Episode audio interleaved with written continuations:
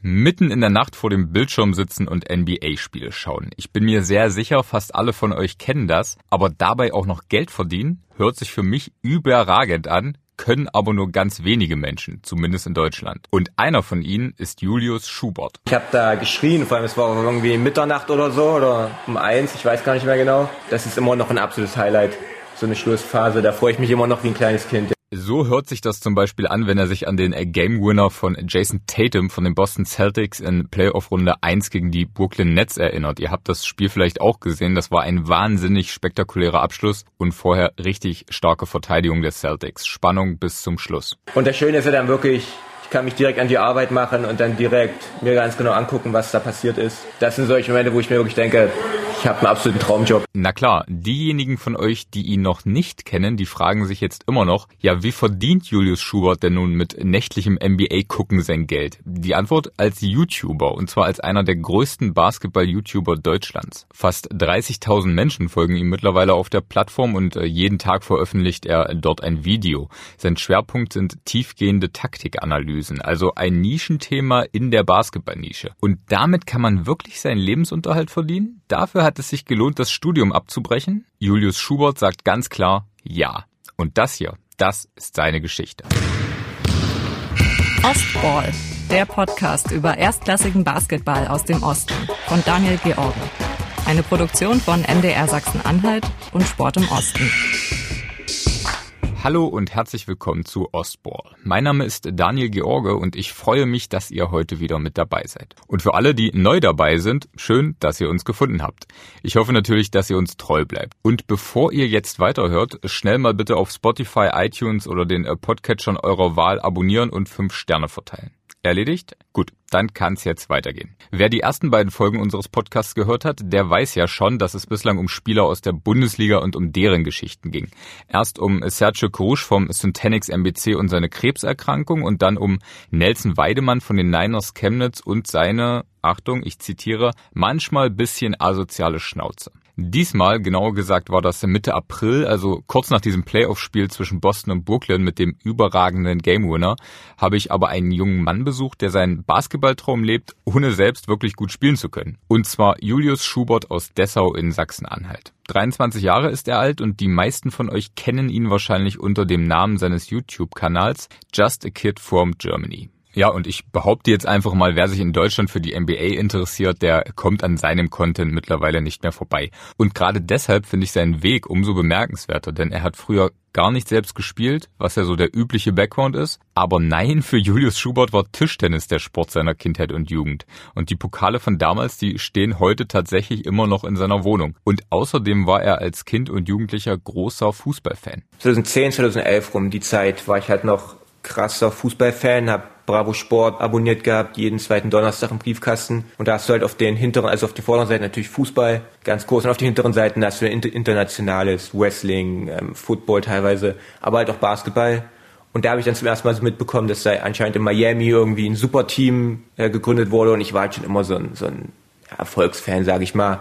Bayern München im Fußball, Federer im Tennis. Und das hat mich halt sofort irgendwie gereizt dass da anscheinend einer dabei war, der das besser konnte als alle anderen mit LeBron. Ja, sein Interesse für die NBA war also plötzlich da und wurde vor allem auch immer größer. Julius Schubert, der spielte Basketball-Videospiele, blieb nachts natürlich wach, um die Spiele zu schauen und ein paar Jahre nach dem Bravo Sport Erstkontakt, da startete er schließlich eine Instagram-Fanseite über seinen Lieblingsspieler, über LeBron James und damit fing dann also alles an. Ja, und heute hängen in seinem Arbeitszimmer zwei gerahmte Trikots von LeBron James, Signature-Schuhe von LeBron James, eine Sammelfigur von LeBron James und noch allerhand andere Fanutensilien. Und es war für mich wirklich krass zu hören, welche Rolle ein Sportler, ein Weltstar wie LeBron James, ich glaube unbestritten der größte Basketballer seiner Generation im Leben eines anderen Menschen, der ihn gar nicht kennt, spielen kann. Um es mal so zu formulieren, wenn es LeBron nicht geben würde, dann wüsste ich nicht so wirklich, was ich so in meinem Leben gemacht hätte ansonsten, weil ich habe mein Abi gemacht, ohne danach zu wissen, was ich machen soll. Dann habe ich angefangen BWL zu studieren,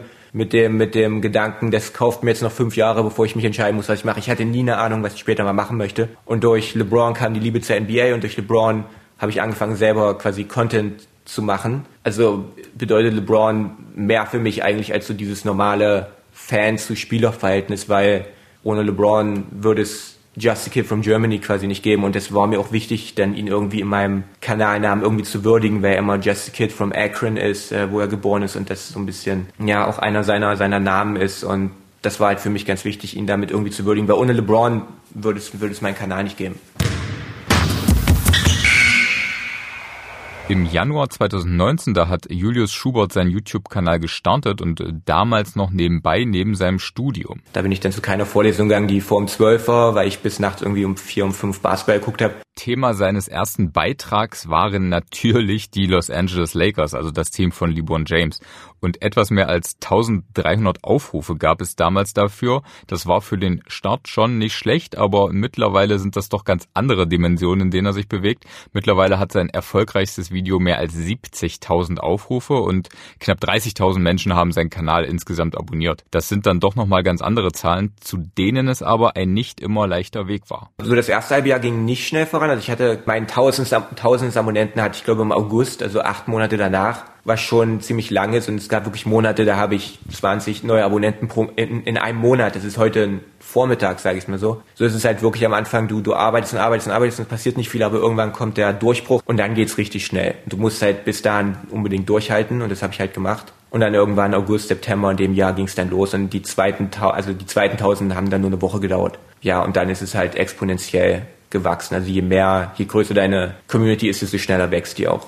Ja, und weil es eben immer besser lief, hat sich Julius Schubert dann vor einem Jahr schließlich dazu entschieden, alles auf die Karte YouTube zu setzen. Nachdem er sein BWL-Studium schon abgebrochen hatte, hatte er ein Lehramtsstudium begonnen, nur um das dann vor einem Jahr auch abzubrechen. Und seitdem konzentriert er sich voll auf die MBA als Fulltime-Job. Und was ich da spannend finde, was ich mich auch selber fragen würde, wie das bei mir gewesen wäre oder immer noch wäre, was haben denn seine Eltern eigentlich dazu gesagt? Also erstmal habe ich es ihnen von der ganzen Sache über die ersten beiden Jahre gar nicht nichts gesagt, weil ich eher so bin, dass ich Resultate zeige und nicht sage, ich habe das und das vor. Deswegen wollte ich halt zu ihnen sagen, yo, ich habe jetzt das und das schon erreicht. Dadurch, dass sie halt genau wussten, auch wie es läuft und auch wie es finanziell läuft und so, waren sie überraschend okay damit und haben so gesagt, ja, finden wir gut. Unabhängig davon, ob das dann wirklich so gemeint war, das weiß ich natürlich nicht, aber zu mir wurde es so kommuniziert, dass auch meine Eltern das, das gut finden und da auch hinter mir stehen und so soll es ja auch sein. Also ich bin auch vielen schon begegnet, auch, auch ehemaligen Freunden oder Bekannten oder so, die da eine andere Meinung zu hatten. Weil es ist halt schon was ziemlich Außergewöhnliches und was nicht normal ist. Eine außergewöhnliche Berufswahl, sag ich mal. Und da kann man natürlich auch nicht erwarten, dass dann jeder irgendwie die sagt, ja cool, weil es ist natürlich schon ein Risiko auf jeden Fall. Ähm, das will ich ja gar nicht bestreiten. Und ich glaube, es gibt auch viele Leute, die sagen würden, okay, das ist mir einfach zu riskant. Ja, er sagt es ja schon selbst, es ist immer noch eine sehr außergewöhnliche Berufswahl. Auch wenn sie mittlerweile schon weitaus normaler ist als vor ein paar Jahren, aber Julius Schubert, der ist eben kein Fashion-Blogger, kein Beauty-Influencer oder Fitness-YouTuber, sondern er betreibt YouTube eben in dieser Basketball-Bubble und das auch noch in Deutschland, wo der Sport, das wissen wir alle, wirklich nicht die allergrößte Anhängerschaft hat. Also ist das doch etwas Besonderes. Und ich beschäftige mich ja auch beruflich mit Basketball, deshalb darf ich diesen Podcast hier für euch moderieren und berichte auch darüber, aber bei mir ist eben klar, ich bin Journalist, ich habe eine Ausbildung gemacht, auch wenn die nicht notwendig ist, um sich Journalist nennen zu können. Aber trotzdem ist der Job so klassisch wie eindeutig. Aber was sagt denn eigentlich Julius Schubert, wenn er gefragt wird, was er beruflich macht? Kommt drauf an, wer fragt. Also wenn jetzt meine neuen Nachbarn hier unten, die ältere Generation, wenn die fragen, was ich mache, dann sage ich, ich bin Sportjournalist. Wenn irgendwelche Leute in meinem Alter sagen, dann sage ich, ich bin YouTuber. Es ist schwierig. Ich würde mich schon jetzt dann alles in einem als Sportjournalisten bezeichnen, aber ich glaube Content Creator, auch wenn das ein schwammiger Begriff ist, aber beschreibt es, glaube ich, am besten NBA Content Creator.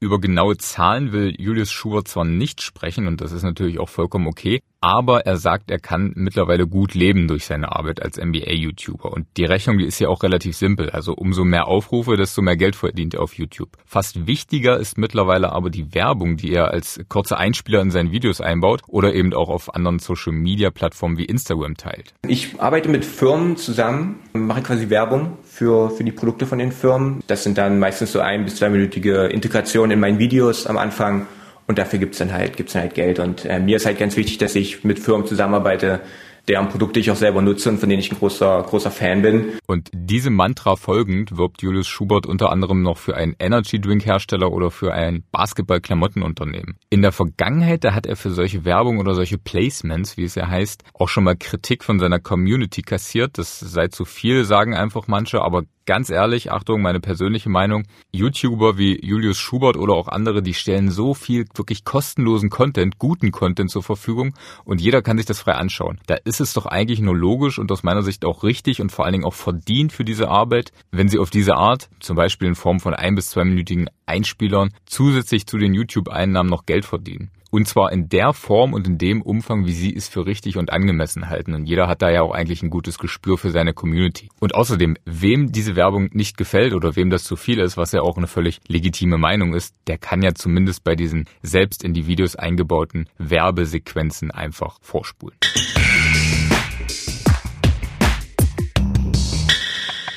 Lasst uns zurück ins Arbeitszimmer von Julius Schubert springen. Von den Libourne-Devotionalien habe ich euch ja schon erzählt und dann steht da aber natürlich noch das Herzstück des Raumes und zwar ist das sein Rechner. Hier schaut er sich die Spiele oft noch ein zweites Mal an, sucht die besten Szenen heraus, schreibt seine Skripte, spricht den Text ein und schneidet dann schlussendlich die Videos. Entscheidend ist dabei eine Scouting-Plattform, über die er sich sämtliche Sequenzen der NBA-Partien herunterladen kann. Ja, seit anderthalb Jahren hat er Zugang zu dem Tool. Das äh, kostet ihn 150 Euro im Monat, aber es lohnt sich. Ist ziemlich teuer, also war eine ziemliche Investition am Anfang, die sich aber eben nur ausgezahlt hat. Da arbeiten die NBA-Teams mit, weil du da wirklich alles Mögliche rausfiltern kannst. Du kannst dir Spielzüge anzeigen lassen, welche du haben willst. Du kannst dir alle Szenen rausfiltern lassen, von, von einem Spieler gegen den anderen, ein Handoff, zum Beispiel Cuts alle Drives, alles, alles Mögliche, alle Screens. Bevor ich dieses Programm hatte, musste ich mir wirklich die kompletten Spiele anschauen und dann wirklich aus den Spielen mir die Szenen mitschneiden.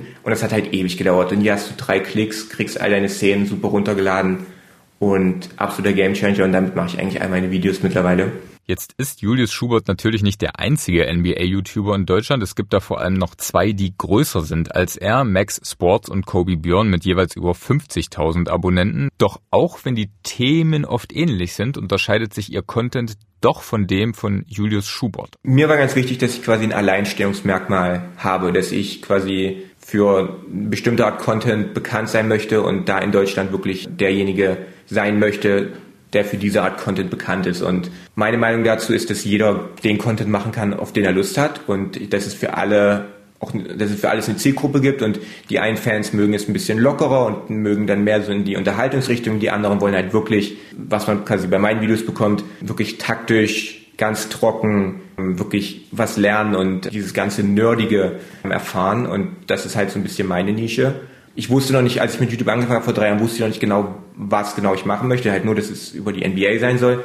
Aber ich habe dann relativ schnell gemerkt, dass solche Videos mir am meisten Spaß machen, wo ich mir dann wirklich äh, die, den taktischen, taktischen Aspekt und wirklich ganz genau ins Detail reingehen will. Ja, ich finde es cool, dass man damit auch so viele Leute erreicht. Das hätte ich vorher nicht gedacht, dass das Interesse an solchem tiefgründigen Content so groß ist, aber Gott sei Dank. Das ist mir super wichtig, dass die Leute wirklich rausgehen aus den Videos und sagen, ich habe was gelernt. Ich habe am besten jetzt sogar, wenn sie irgendwie dann so mindblowing mäßig so nach dem Motto, ich wusste gar nicht, dass es sowas gibt oder es ist komplett Wahnsinn das ist immer am allerschönsten. Das kriegst du natürlich auch nicht mit jedem Video hin.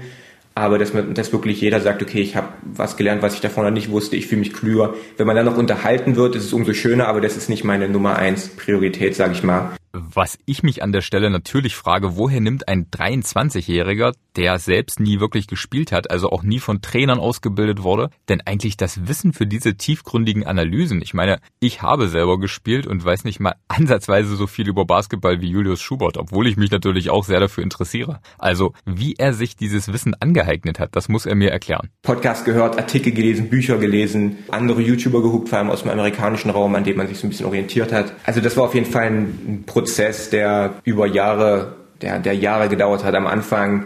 Das Witzige ist, je mehr man über das Spiel lernt, desto dümmer fühlt man sich quasi. Also am Anfang, als ich noch keine Ahnung hatte, da dachte ich, dass ich den Durchblick habe und ich dachte, ich habe die Ahnung und jetzt mittlerweile, wo ich die Ahnung habe, sage ich mal, fühlt sich trotzdem an, als ob es so viele Sachen gibt, die man noch nicht weiß und so viele Leute, die klüger sind.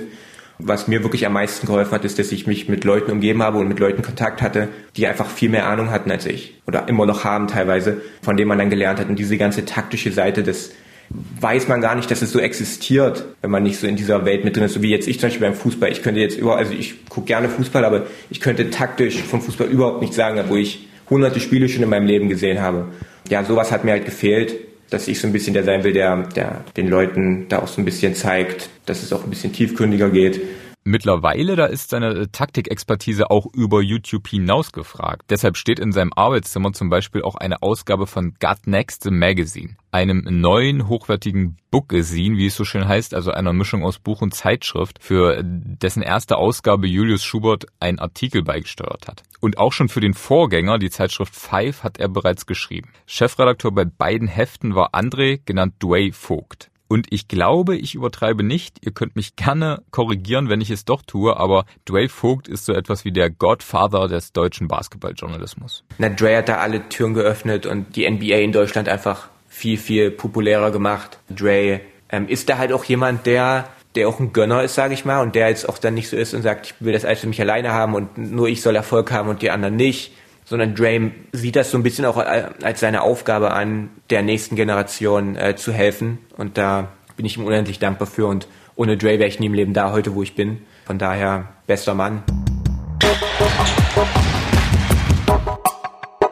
Ich spreche jetzt an dieser Stelle einfach mal wieder für uns alle, für unsere Podcast-Community von Ostball und ich behaupte, jeder von uns kennt Dwayne Vogt. Irgendwie auch bezeichnend, dass ihn jeder nur beim Spitznamen, also jeder nur Dwayne nennt, obwohl ihn viele gar nicht persönlich kennen. Ich schließe mich da ausdrücklich mit ein. Aber man hat eben als Basketball-Fan in Deutschland das Gefühl, dass man ihn doch schon über Jahre kennt weil eben auch ich mit seiner Arbeit und vor allem mit seiner Zeitschrift der Five aufgewachsen bin und ich bin mir ziemlich sicher, dass ich noch irgendwo im Schrank ein mittlerweile ziemlich abgeranztes Abonnentenshirt der Five im Kleiderschrank zu liegen habe. Das passt zwar nicht mehr, aber sowas schmeißt man einfach nicht weg. Ich glaube, ihr kennt das.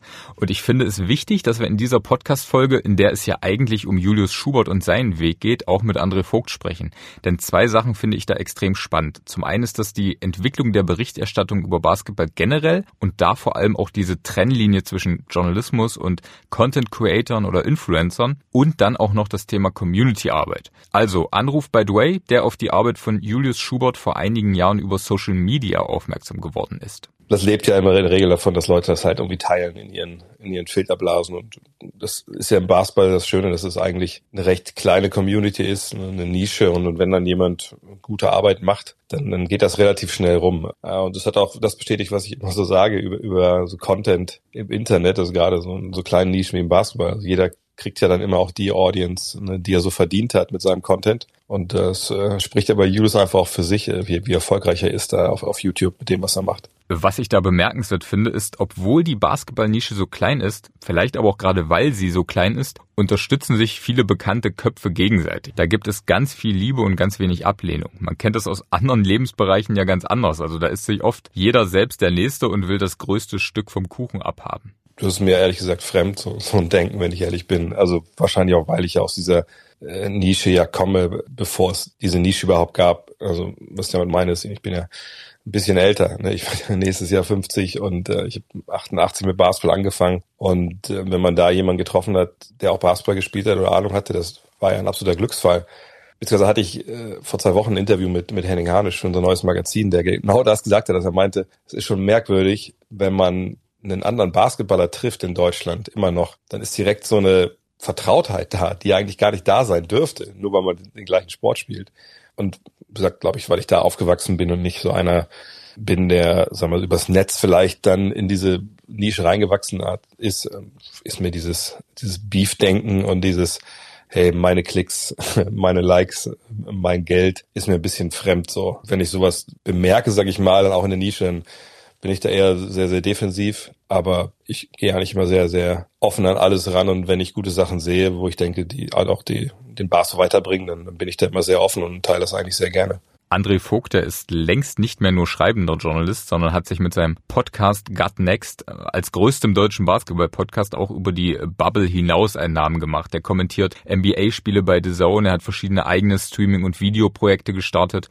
Und dass es aber so kommen würde, hätte er sich damals, als er seine Lehre zum Industriekaufmann bei VW in seiner Heimatstadt Wolfsburg gemacht hat, wirklich nicht gedacht erstmal was Solides und dann an die Sporthochschule zu gehen nach Köln und dann äh, Sportjournalismus zu studieren. Dann dachte ich eigentlich, wenn es gut läuft, dann äh, landet mein Weg dann irgendwo bei einem bei einer Redaktion meiner Tageszeitung wahrscheinlich, am besten vielleicht so überregional und man, man kann über Sport schreiben, dass jetzt äh, Basketball sein würde. Komplett konnte ich mir da eigentlich recht schwer vorstellen. Da musste man ja, glaube ich, realist genug sein. Zu der Zeit, als ich dann studiert habe, äh, Ende der 90er, Anfang der 2000er, da gab es das äh, Basketball-Magazin damals noch, äh, die Zeitschrift. Es gab die Basket, für die ich ja auch zwischendurch dann gearbeitet habe, zwei Jahre. Und sonst gab es da ja nichts. Und in den Tageszeitungen war halt wenig Basketball. Und, die, die darüber geschrieben haben, waren dann die, die so ein bisschen verdonnert wurden, oft in der jeweiligen Redaktion. Oder es waren freie Mitarbeiter. Und ich dachte mir, ja, wenn du, wenn du für eine Zeitung schreiben kannst, ne, Menschen sprechen, deren Geschichten aufschreiben, das ist bestimmt cool. Dann ist es ja alles so, so ein bisschen ein bisschen ganz anders gekommen. Und das war schon zu merken an der Sporthochschule. Wie gesagt, das, also mein Vordiplom habe ich ja im Jahr also 99 habe ich das zu Ende gemacht. Ähm, da ging es dann Schluss gesagt worden, naja, ne, also jetzt Internet, das wird immer wichtiger. Und ähm, ich weiß noch, dass eine Vorlesung mal ein Seminar hat uns ein Dozent erzählt. Also das neue heiße Ding wäre halt so SMS-Ticker über Events. Äh, das wäre so die Zukunft und da könnte man richtig auch ne, Geld machen und so. Wo ich mir dachte, ich will ja nicht irgendwo im Keller sitzen und mir ein Spiel angucken im Fernsehen, dann SMS rausschicken darüber.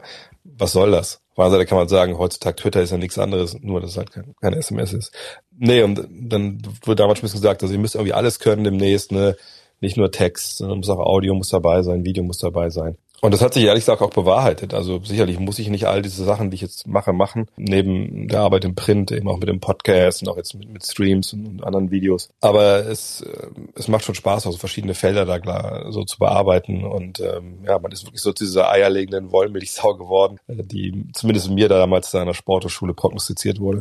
Ja, und während sich Julius Schubert ja vor allem als Content Creator bezeichnet, kommt André Vogt ja eindeutig aus dem Journalismus. Und wenn er das Magazin produziert oder in seinem Podcast auftritt, dann folgt er auch ganz klar journalistischen Grundsätzen. Das sagt er selbst. Aber in Livestreams oder ähnlichem, da tritt er eher als Content Creator auf, sagt er. Das ist dann mehr Unterhaltung. Aber diese Trennlinie da klar zu ziehen, das sei ihm wichtig, sagt er, denn mit Journalismus, da geht ja doch nochmal eine größere Verantwortung einher, also zum Beispiel auch für Quellen.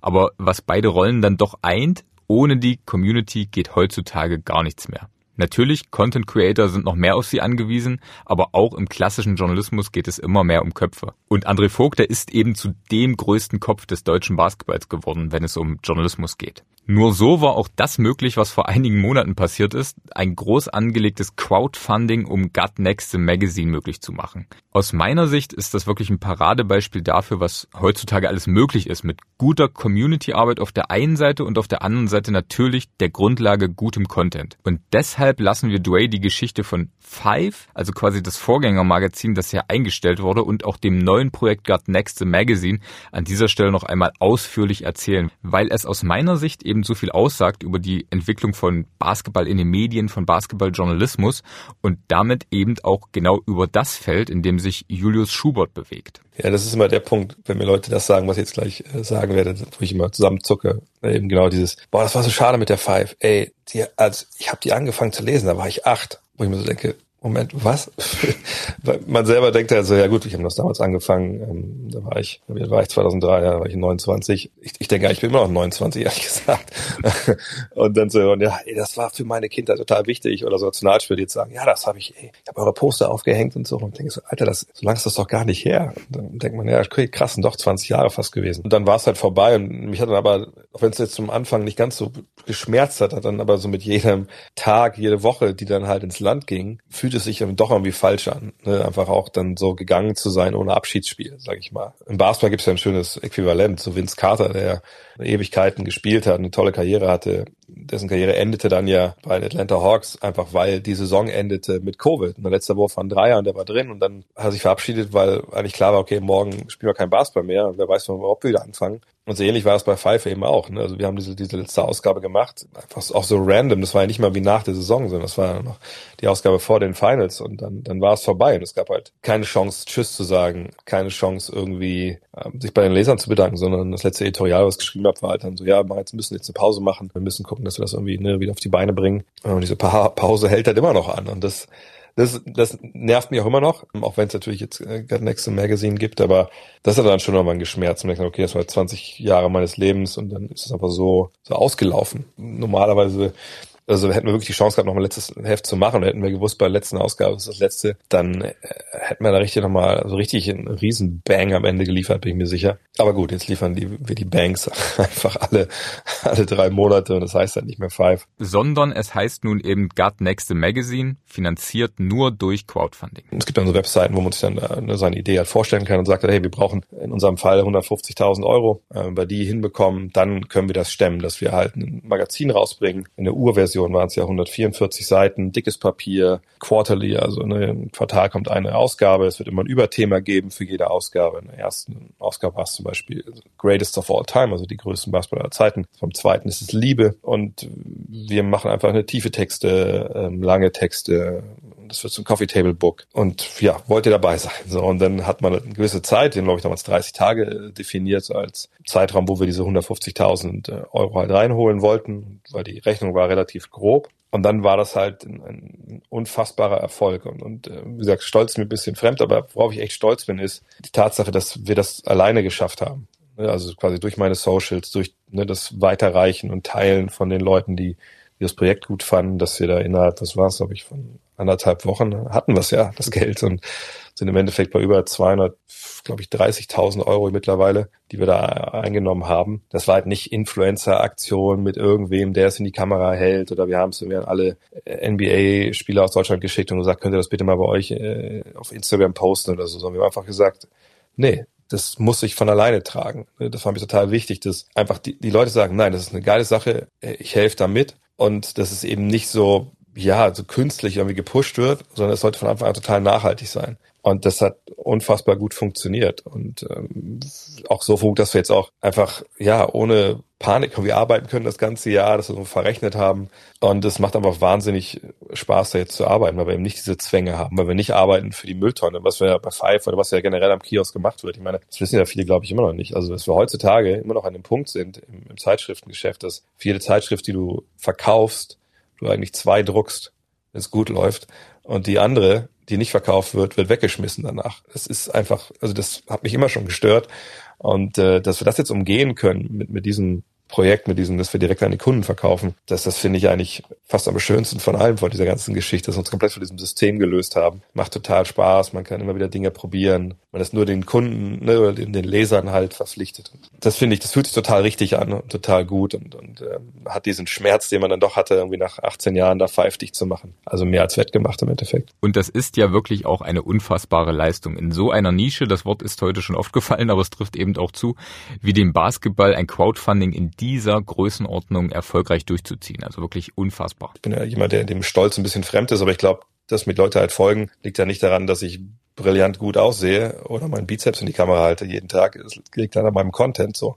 Und der scheint ja augenscheinlich was zu haben, was die Leute gut finden. Und, und, und dann folgen sie mir auf den, den sozialen Medien. Und, und der große Vorteil ist ja, dass man dann direkt, direkten Zugriff hat auf die Augäpfel äh, und dann auch relativ schnell auf die Ohren äh, der Menschen, wenn man halt Content hat, wie jetzt, ich meine, Podcast, das Magazin. Also das hätte ja alles, also das ganze Crowdfunding jetzt hätte ja null funktioniert, wenn ich nicht über dieses Jahrzehnt im Endeffekt ja, diese Community aufgebaut hätte und da auch einen halbwegs guten Job gemacht hätte. Und das finde ich halt auch einfach unglaublich sympathisch an diesem ganzen Bereich Social Media, so, so sehr mich der auch in vielerlei Hinsicht nervt. Und ich echt mit ich mich immer mehr ertappe, dass ich einfach nur reinspringe, meine Sachen poste, dann bin ich da wieder weg, weil es momentan auch harte Zeiten sind auf Social Media, wenn man mal auf, auf so sehen auf den Hashtag klickt. Aber es ist einfach vielleicht eine wahnsinnige Demut, wenn ich immer sehe, da folgen mir irgendwie sich 12.000, 13.000 Menschen und augenscheinlich finde ich gut, was ich mache diese Masse an Menschen. Ich stelle mir immer vor, wenn die alle bei mir vor der, vor der Wohnung stehen würden oder vom Haus stehen würden, wie viele das wären. Das ist ja krass, ja Fußballstadion voll. Stichwort krass. So beschreibt Julius Schubert auch das, was ihm in diesem Jahr passiert ist. Denn dank seiner Arbeit für Gut Next the Magazine hat der 23-jährige Akkreditierungen für mehrere NBA-Spiele erhalten und durfte unter anderem bei den Los Angeles Lakers vor den Partien am Spielfeldrand sitzen. Ja, also das war wahrscheinlich das Highlight meiner, meiner beruflichen Karriere bis jetzt und auch eines der Highlights in meinem, meinem Leben, möchte ich sagen, dass ich da vom vor den Spielen runter da an den Spielfeldern durfte, mich da hinsetzen durfte mit, mit dem Presseausweis. Das war schon, das war schon ziemlich krass. LeBron war dann erst bei dem zweiten Spiel dann da. Das erste, was wir gesehen haben, da war er noch verletzt. Das zweite war er dann da. Und er stand ja wirklich dann den Meter weg von mir, hat mich auch einmal direkt angeguckt. ich war da wirklich wie erstarrt. Also Leute haben immer so ein bisschen dann in meinen Vlogs bemängelt, dass ich nicht so wirklich die Emotionen gezeigt habe, aber ich war halt viel zu erstarrt, um irgendwelche Emotionen zu zeigen. Ich wollte dann auch nicht auffallen da großartig und irgendwie da, da rumbrüllen. Aber das war schon so eine surreale Erfahrung. So ein, so ein Gefühl, was ich noch nie hatte, als ob das irgendwie nicht die reale Welt ist, sage ich mal. Das, ich hatte dann immer mal das Gefühl, so ja, in der Woche bin ich wieder in Deutschland zurück in der realen Welt. Das ist jetzt gerade irgendwie nichts Normales. Und dann hatte ich auch mal dieses Gefühl so nach dem Motto, als ob ich irgendwie nicht, als ob das nicht sein kann, dass ich das gerade machen darf. Also ich hatte dann wirklich, als ich dann mit dem Ausweis dann an dem, an dem Sicherheitsmann dann vorbei bin, ich hatte immer so dieses Gefühl in meinem Kopf, willst du mich jetzt nicht mal aufhalten nach dem Motto, will, will mir jetzt nicht mal irgendjemand sagen, ich, dir liegt ein Fehler vor, du darfst hier nicht sitzen, geh weg. Und es ist halt nicht passiert. Ähm, und das war, ja, komplett Wahnsinn. Zwei Jahre vorher, da war Julius Schubert schon einmal bei einem NBA-Spiel gewesen. Das war damals das erste der Los Angeles Lakers nach dem Tod von Kobe Bryant. Gegen, gegen Portland damals, da hängt doch noch die, die Eintrittskarte da an meiner Dartscheibe. Das war natürlich als allererstes NBA-Spiel überhaupt gleich mal, gleich mal eine ziemliche Hausnummer, super emotional gewesen. Dann auch wirklich mal vor Ort zu sein und das alles mal live zu sehen, was man sonst nur mitten in der Nacht irgendwie in irgendwelchen Videos sieht das ist schon ein unbeschreibliches Gefühl. Und damals war ich ja noch als, als Fan, sage ich mal, da und eine normale Eintrittskarte und das war halt auch was, was mich damals motiviert hat. Und ich habe mir damals meine, meine Notizen geschrieben in meinem Handy, dass ich, wenn ich das nächste Mal da sein will, dann wirklich auch mit einem Presseausweis und da vor Ort auch arbeiten. Das war wirklich das Ziel. Das war eine Erfahrung, die mich sehr motiviert hat.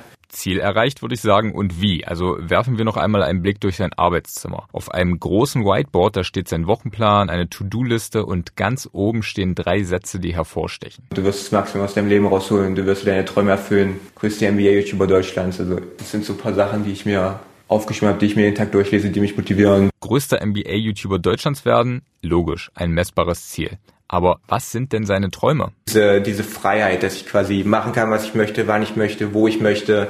Ja, einfach das Leben erfüllen, was so ein bisschen in meinem Kopf ist, dass ich ähm, ständig zum Beispiel, also ein Traum ist zum Beispiel, dass ich sehr häufig in Amerika bin, teilweise vielleicht auch mal für ein paar Monate da leben kann vor Ort, vor Ort bei NBA-Spielen arbeiten, Interviews führen mit irgendwelchen Spielern, das ist zum Beispiel ein Traum. Aber ansonsten ist das, was ich jetzt mache, eigentlich schon relativ nah, nah dran an, an meiner Traumvorstellung. Und dann, ich habe ja gesagt, da stehen drei Sätze, gibt es auf dem Whiteboard noch einen Satz, den er jetzt nicht vorgelesen hat, aber den ich jetzt einfach vorlese. Du wirst der erste Millionär in deiner Familie. Wie weit er davon noch entfernt ist? Noch, noch, noch sehr, noch sehr weit, auf jeden Fall. Aber irgendwann. Das ist aber, das muss ich dazu sagen, dass ähm, der finanzielle Aspekt, so schön wie das ist, und ich kann mich absolut nicht beklagen, aber das ist nicht oder sollte auch, glaube ich, nicht der Hauptgrund sein, warum man das macht. Das, das kommt dann einfach und das ist auch wichtig. Ich kann meine Miete nicht mit netten Kommentaren und Likes bezahlen. Aber der Grund, warum ich das mache, ist einfach, weil ich komplett süchtig nach Basketball bin. Um 17, 18 Uhr ins Bett gehen, bis Mitternacht schlafen, wieder aufstehen, NBA-Spiele schauen, Videos produzieren, wieder schlafen gehen. So sieht aktuell der Tagesablauf von Julius Schubert während der Playoffs aus. 16, 17 Stunden Arbeit pro Tag sind Standard. Da ist er wirklich froh, wenn er am Nachmittag für einen Spaziergang im Dessauer Schillerpark nochmal das Haus verlassen kann. Also, gehen wir raus, auf dem Weg in den Park vorbei an seiner ehemaligen Grundschule. Ich hätte euch gedacht, dass ich 20 Jahre später dann hier direkt wohne. Ich habe halt echt gedacht, wenn ich einmal raus bin aus Dessau, dann komme ich nie wieder. Ich glaube, das denkt sich jeder, der hier dann sein Abi macht mit 18. Jetzt bin ich wieder hier, fünf Jahre später. Ich verfolge die Arbeit von Julius Schubert jetzt schon ziemlich lange, zwei Jahre vermutlich, und ich wusste ehrlich gesagt nie, wo er herkommt, ist einem ja eigentlich auch relativ egal, bis er irgendwann aber mal Dessau als Ort bei Instagram markiert hat. Und da war ich ehrlich gesagt überrascht, denn man vermutet natürlich nicht, dass einer der größten Basketball-YouTuber Deutschlands in Dessau, der drittgrößten Stadt Sachsen-Anhalts mit knapp 80.000 Einwohnern wohnt. Studiert hat äh, Julius Schubert auch in Sachsen-Anhalt, genauer gesagt in Halle. Vor ein paar Wochen, da ist er aber wieder zurück in die Heimat gezogen und er will auch dort bleiben, zumindest als Hauptwohnsitz. Denn seine Dienstreisen, die sollen ihn natürlich immer wieder in die USA führen, vor allem nach Los Angeles. Ganz, ganz großer Gegensatz. Das eine ist natürlich, das war sehr, sehr beschaulich, sehr, sehr kleine Stadt, was auch seinen, seinen Reiz hat. Sicherlich teilweise. Aber LA ist natürlich das komplette Gegenteil als, als eine der größten Städte der Welt. Aber ja, LA ist so ein bisschen mein, mein Happy Place und ein Ort, an den ich jedes Jahr zurückkehren möchte oder wo ich jedes Jahr hin möchte. Ähm, einer meiner Lieblingsorte auf der Welt. Ja. Dessau ist Heimat, hier bin ich geboren und aufgewachsen und mir war halt jetzt wichtig, dass ich wieder ein bisschen bei meiner, bei meiner Familie wieder bin, die, die alle noch hier sind. Äh, meine Eltern, meine Geschwister, Omas und Opas sind, sind in Dessau hier zu einem großen Teil auch viele, viele Freunde noch aus der Schule damals, die wieder hier sind oder immer noch. Und mein Gedanke war so ein bisschen, ich werde so oft auf, auf NBA-Reisen sein, ich werde so oft unterwegs sein, auch in größeren Städten, dass ich dann in der Zeit, wo ich hier in Deutschland bin oder wo, wo ich hier zu Hause bin, dass ich da dann nah bei der Familie sein möchte und dass ich dieses Großstadtleben dahingehend nicht brauche, dass ich eh so oft in irgendwelchen Großstädten auf Dienstreise bin. Und dann, wenn ich schon mal hier bin, dann, kann ich abschalten und ein bisschen entspannen und hier in meiner Komfortzone, ja, in Dessau bleibe. Und so lebt Julius Schubert seinen Traum als Basketball-YouTuber. Doch er hat ja natürlich noch weitere Träume, große Ziele. Also, wo sieht er sich in fünf Jahren? Das will ich zum Abschluss noch von ihm wissen. Viel in Amerika auf jeden Fall. Dauerhaft auswandern möchte ich nicht, aber mal zwei Monate in die eine Stadt, dann mal wieder drei Monate oder so in die andere, da stelle ich mir schon vor. Ansonsten gar keine Ahnung. Also es kann gut sein, dass ich noch YouTube-Videos mache wie heute in fünf Jahren. Vielleicht öffnen sich ganz andere Türen, ganz andere Projekte. Vielleicht wird man mal Kommentator oder so oder schreibt für eine größere Zeitschrift oder was auch immer, ich kann es gar nicht sagen. Aber ich werde auf jeden Fall noch NBA-Zeug machen und hoffentlich auch davon noch leben können. Ich möchte nicht wissen, wo ich in fünf Jahren bin oder was ich in fünf Jahren verdiene oder wie mein Leben da aussehen wird. Ich möchte mich wirklich da komplett überraschen lassen und das macht so ein bisschen auch den Charme aus für mich, dass ich es noch nicht weiß heute. Ich weiß, also alles, was ich weiß, ist, dass es wahrscheinlich gut sein wird und dass es gut laufen wird, hoffe ich zumindest. Und da bin ich relativ, äh, mir relativ sicher, dass ich in fünf Jahren wenn ich auf den heutigen Tag zurückgucke, sage, okay, ich stehe heute besser da als damals, aber mehr weiß ich gar nicht.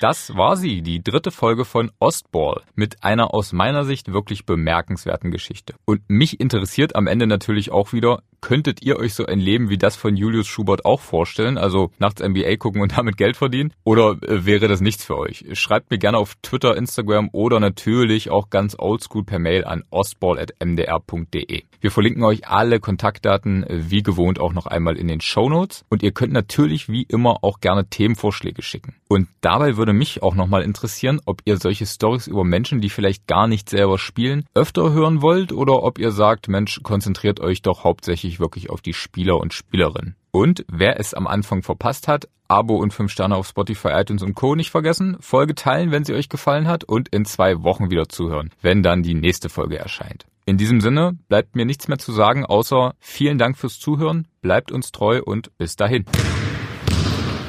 Ostball, der Podcast über erstklassigen Basketball aus dem Osten von Daniel George.